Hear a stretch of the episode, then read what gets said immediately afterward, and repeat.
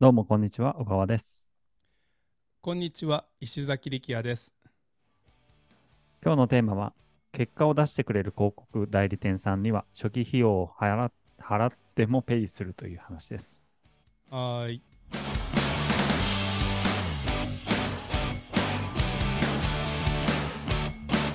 さて、小川さん。はいえー広告代理店さんに初期費用を払う必要があるってことですね、普通は。そうですね。はいうん。だからこの、初期費用って何なんですか？えーっと、普通は広告を開始するときに、えー広告代理店さんっていうのは、広告費は、まあ、僕らが払いますよね。はい。で広告費、例えば月30万円だったら30万円使って、その2割を手数料として、えー代理店さんが取っていくと。はい。だからろ、だいたい6万円ですね。なんかその辺がはい相場らしいです。で、それとは別に、最初、えーその案件、広告の案件を出稿する段階で、えー例えば10万円とかあって初期費用がかかりますよってしてるところが多いですね。はい。はい。そういう意味の最初の初期費用です。さあ、あります？多分あの、入学金みたいなやつじゃないですかね、塾とかの。あ、そうですね。普通は月会費だけ払えばいいけど、塾側としても、うんあの、はい、じゃあ、あの夏休み前やから、あの塾辞めますとか、うんで、また10月ら。からリスタートしますとかやったら、お客さんの出入りも多すぎるし、簡単に辞めちゃう。でも、初期費用最初にバンって払ってしまったんであれば、まあ、またお願いするときに初期費用発生するから、うんうんうんうんこのまま続けた方がいいんじゃないかなとかっていうインセンティブになりますよね。確かに確かに。そうですね。で、も、いろんなパターンありましたよね、今までね。うん、初期費用は誰々さんの紹介だからいいですって言われたこともあれば、うん、で誰々さんの紹介だったとしても、えーうん初期費用は当然ながら請求してくるとこもあるし、まあ、それが普通なんでね、うん、うん、うん。あとはどのパターンがあったかなあのちょっと一時的にあの、えー Google とかで静止画とかの、えーリスティング広告やってくれた方あの方に初期費用を払ったかどうか覚えてないんですけど、覚えてます？何社目ですかね？リスティング広告、うんああ、払ってないと思いすごい短い期ます、ね間。払ってないかはい。うん。うんうんまああのお願いするだけので初期費用じゃなくて1商品1キャンペーンにつき初期費用かかりますよね毎度そうです。1ファネルって言ったらですかね。うんうん。そうそう2商品なら2回初期費用を払う必要があるんですよねそうですね。うん。でその金額がまあ10万を超えてくるので、高いなって最初は思ってましたねうんうん。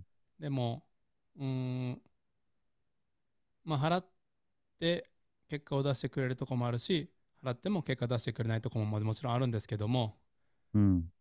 えー結果を出してくれる広告代理店さんであればこんな10万円なんてすぐペイしちゃうし、うんうんうんうん。うーん。やっぱその分の働きをしてくれてますよね。たくさんクリエイティブを作ってくれたりとか。そうですね。だから、その10万円というか、その、お初期費用の分は、まあ、僕、直接、その代理店さんとかとミーティングとか、ちょこちょこしたりとか、チャットワークでお話ししてるのから、こう、垣間見える、そういう10万円初期費用の内訳というか、その意味って、例えば、向こうの代理店さんで、えー僕たちのためのチームを組んでアサインしてくれてたりとか、うこういう商材だから、こういう層に向けてやったらいいよねみたいなことを、こう、あの、考えて設定してくださってたりとか、うんそういうふうに僕たちの商材、商品を成功させる、売れるためにはどうしたらいいかなっていうのをちゃんとこう、なんていうんですかね、そのためにこうリソースを配分してくれてるというか、スタッフさんとかに、えーやっといてもらったりとか、多分そういうのが含まれてるうんっていう感じですね。もちろんそれで結果出してくださる、うーところじゃないと困るんですけども、はいそんなようなイメージですね、僕は。なるほど。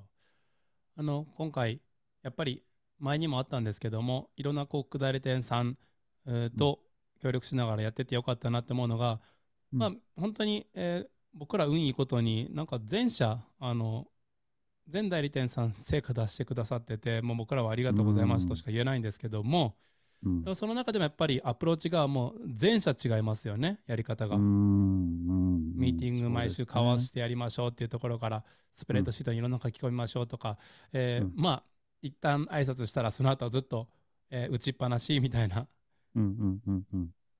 あるいはもう僕らの裁量関係なしにもう予算の布くらい上げるかまでもう代理店さんがもう勝手に決めてくれたりとか。うんうん。でうまくいってる代理店さんのパターンを他の代理店さんにも試せるなと思ったんですよね。例えばじゃあ C 社さんはものすごくたくさん動画、あ広告のお静止画を作ってくださるとカンバとかで。うんうんうんほんでこうテストしてくださってるんですよね。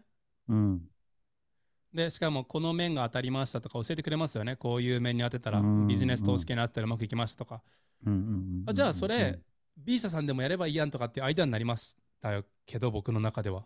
うん確かにうんうん確かに確かに。まあ、だから初期費用の話とは外れてくるんですけども、まああのいろんな代理店さんと付き合ってて初期費用かかるところもあればかからんところもあるしでもまあうん僕らが一番興味あるところはもうその初期費用がかかるかからんかじゃなくてか初期費用かかったとしてももう結果出してくれるかそれだけですね。うんうんうんうんうんうん。うん、だからけあの結果も出してくれてないのに初期費用を払うっていうのはこうなんていうか、うん、躊躇しますけども、うん。うん。うん。まあそれは必要経費やと思って出しちゃってで結果出してくれたとことは長くお付き合いしてでその長ううまくいってるとこのノウハウを他にも適用していくとか転用していくってことはすごいいいなとは今思ってる最中ですね。うん。うん。はい。なんか補足あります？初期費用に関してあるいは代理店さんに関して。大丈夫です。はい。じゃあ以上です。はい